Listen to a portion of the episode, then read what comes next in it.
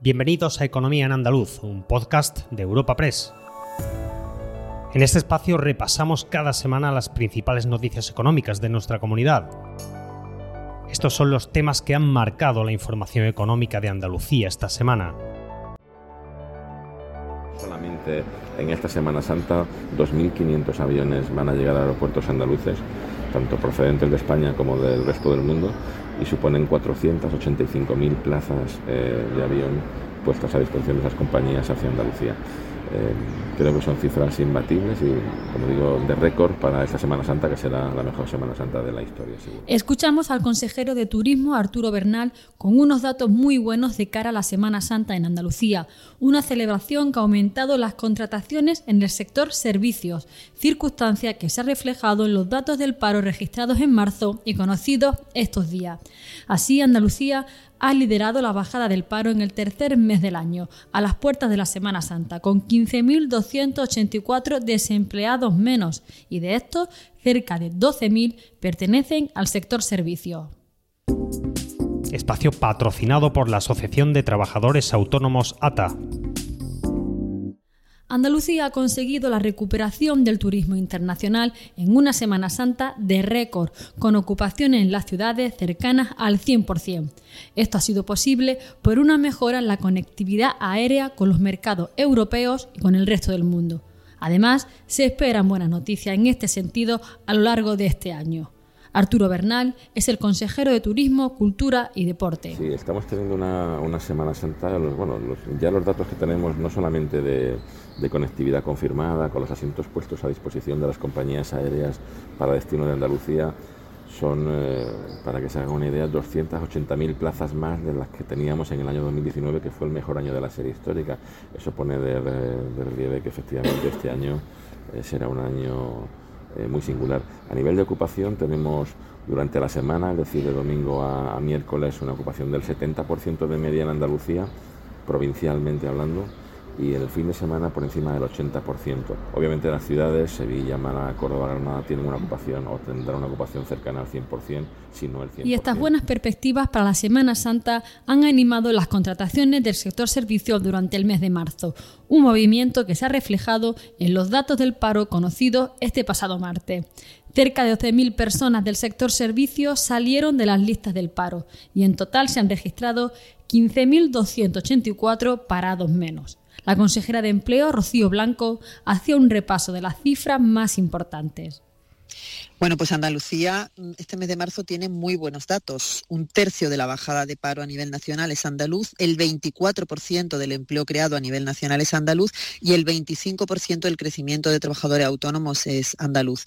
En cuanto a la bajada de paro, Andalucía eh, mm, pues es el mayor, el, mayor descenso de desempleo en los últimos 20 años en el mes de, en el mes de marzo, eh, en, en términos relativos. En términos absolutos, el segundo porque en el 21 pues estaba muy afectado por el efecto rebote de la pandemia, pero el desempleo además baja en todos los sectores productivos, aunque servicios, lógicamente, por la época en la que estamos, pues se lleva el 72% del descenso, unos 12.000, pero también baja en construcción, en 1.972 personas, en agricultura, en industria, o sea que tenemos muy buenos datos.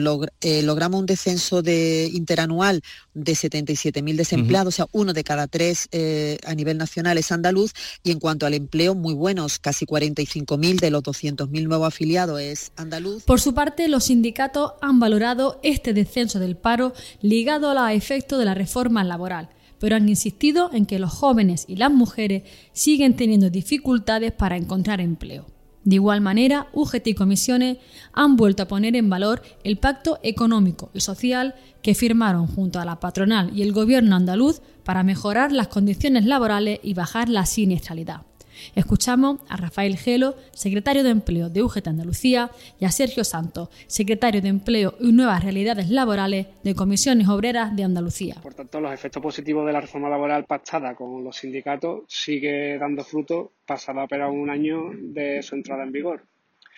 A pesar de todo, en Andalucía, si nos fijamos en dos grupos de personas que suelen tener más dificultades en el mercado laboral, como son jóvenes y trabajadoras, vemos como el peso relativo de sus datos de paro eh, aumentan y no siguen esta tendencia de bajada del desempleo.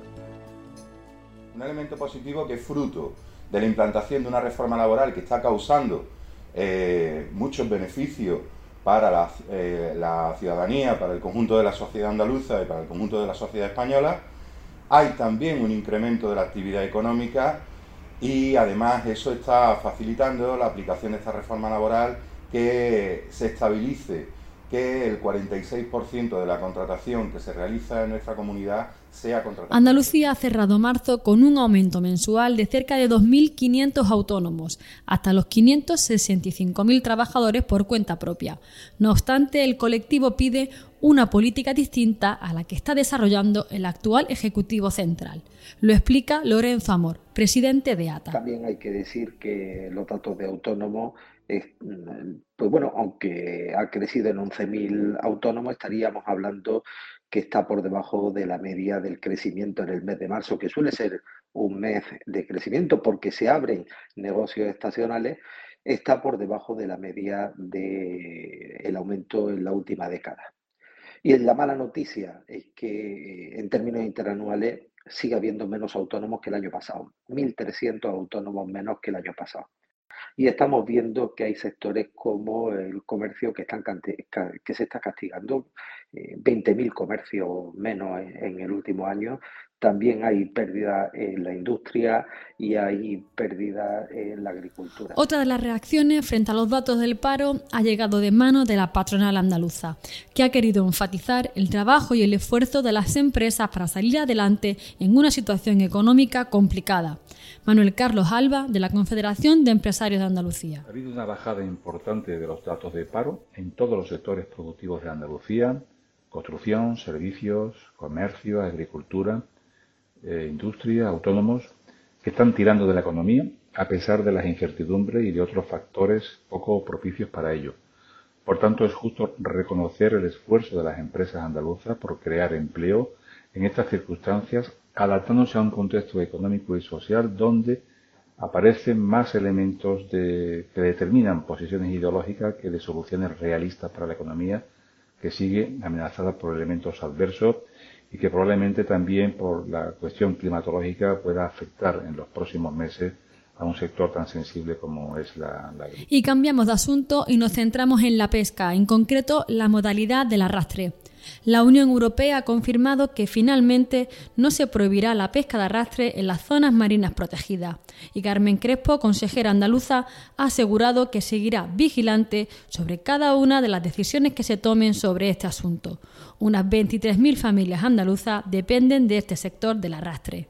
Les habla Ana Marchal, redactora de Economía de Europa Press Andalucía, y les dejo con la consejera de Pesca, Carmen Crespo. Y considero que es un avance en principio decir que evidentemente no se va a prohibir el arrastre en 2030, pero vamos a estar muy vigilantes en todas y cada una de las decisiones que se están tomando con el arrastre en este momento. Tengamos en cuenta que el 65% de los, mm, de los barcos de Andalucía tienen menos de 150 días de pesca y por tanto está haciendo inviable las actuaciones y eh, en este caso las restricciones de la pesca de arrastre, que considero que se está haciendo de, una fórmula eh, no basada en estudios científicos. Recuerda que puedes encontrar estas y otras muchas noticias económicas en la sección Andalucía en nuestra web europapress.es. Puedes suscribirte a este programa y al resto de podcast de Europa Press a través de Spotify, Apple Podcast, Evox o Google Podcast.